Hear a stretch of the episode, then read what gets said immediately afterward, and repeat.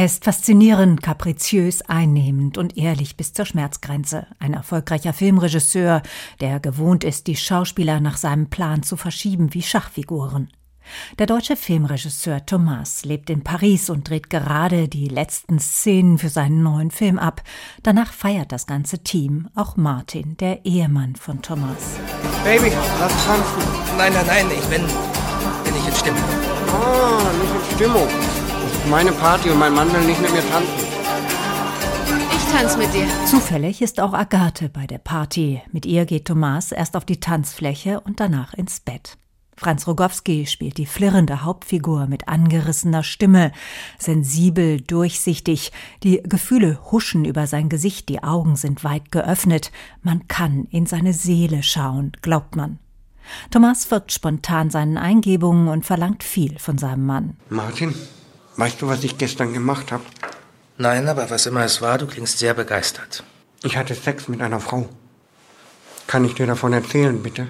Ja, okay. Ich habe was gespürt, was ich schon lange nicht mehr gespürt habe. Ben Whishaw, der in Jane Campions Bright Star den englischen Dichter John Keats gespielt hat, ist als Martin ein bodenständiger Partner. Der Regisseur Ira Sachs hat zusammen mit Mauricio Sararias auch das Drehbuch geschrieben.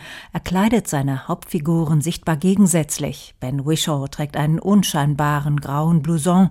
Franz Rogowski als Thomas dagegen wirkt in flauschigem Teddyfell, in fluffigen Wollpullovern oder im transparenten Leibchen, zerbrechlich wie ein Küken.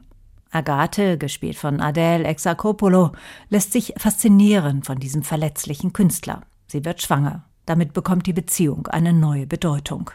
Aber je verbindlicher sie wird, desto nervöser wird Thomas. Er will Martin zurückgewinnen. Du kannst hier nicht mitten in der Nacht auftauchen. Du wohnst hier nicht mehr. Das tut echt weh.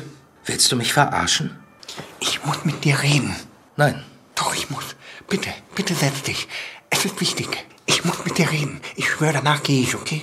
Mach es kurz und komm zum Punkt. Fass mich nicht an. Ara Sachs hat in Paris gedreht, in engen Wohnungen, in denen die Menschen kaum aneinander vorbeigehen können, ohne sich zu streifen. Das klaustrophobische Set erinnert an Fassbinders maliziöses Machtspiel, die bitteren Tränen der Petra von Kant.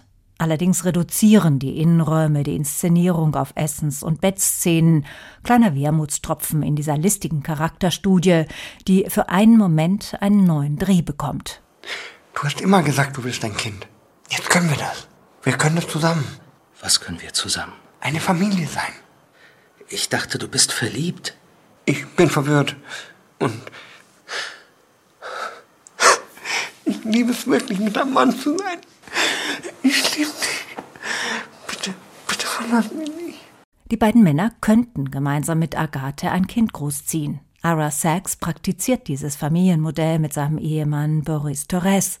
Die beiden haben Zwillinge und teilen sich die Erziehung mit der Mutter der Kinder, die in der Wohnung nebenan lebt. Aber Passages ist keine politisch korrekte Regenbogenkomödie, sondern das luzide Porträt eines manipulativen Menschen. Die große Kunst von Franz Rogowski besteht darin, dass sich auch das Publikum von seinem oszillierenden Charme bezirzen lässt. Wie gut, dass sich die bodenständigen Langweiler gegen die zerstörerische Kraft des Narzissmus wehren können. Am Ende sieht der glänzende Selbstdarsteller ziemlich blass aus.